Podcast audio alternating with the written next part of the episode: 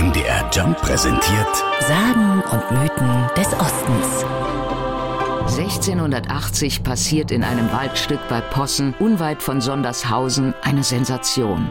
Die eigentlich grünen Blätter einer Buche färben sich plötzlich rot. Die Buche hatte sich genetisch verändert. Es ist die Geburt der ersten Blutbuche der Welt. Als die Förster und Botaniker das mitbekommen, machen sie sich Notizen davon, aber weiter passiert nichts. Die Menschen erkennen einfach nicht, wie besonders das ist.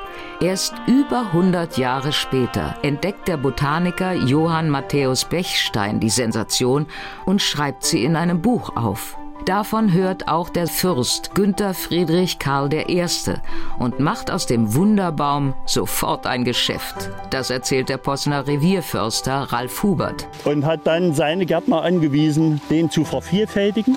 Und durch den Fürsten selbst sind die Blutbuchen dann in alle Welt getragen. Weshalb heute fast jede Blutbuche auf der Welt von der Mutter Blutbuche aus Sondershausen abstammt.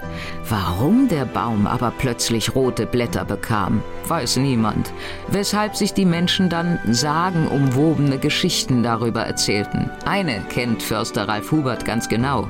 In dieser ist ein Priester auf seinem Weg durch den Possener Wald unterwegs. Er soll einem Sterbenden die letzte Ölung geben. Plötzlich wird er von einem Räuber überfallen. Und er ist niedergeschlagen worden und am Morgen ist er noch mal kurz erwacht und hat sein eigenes Blut auf einem kleinen Schößling gesehen und hat gesagt, solange diese Tat nicht gesühnt ist, sollst du ewig rote Blätter tragen. Dabei ist es geblieben. Der Räuber ist also wohl nie gefasst worden. Heute ist von der über 400 Jahre alten Mutter-Blutbuche nur noch ein Stumpf zu sehen. Auf Schildern können Besucher alles zur Blutbuche nachlesen.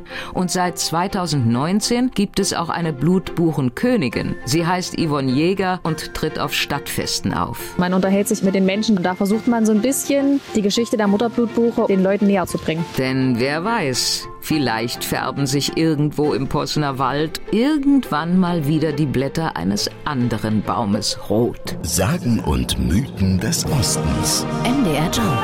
In Sachsen, Sachsen-Anhalt und Thüringen zu Hause.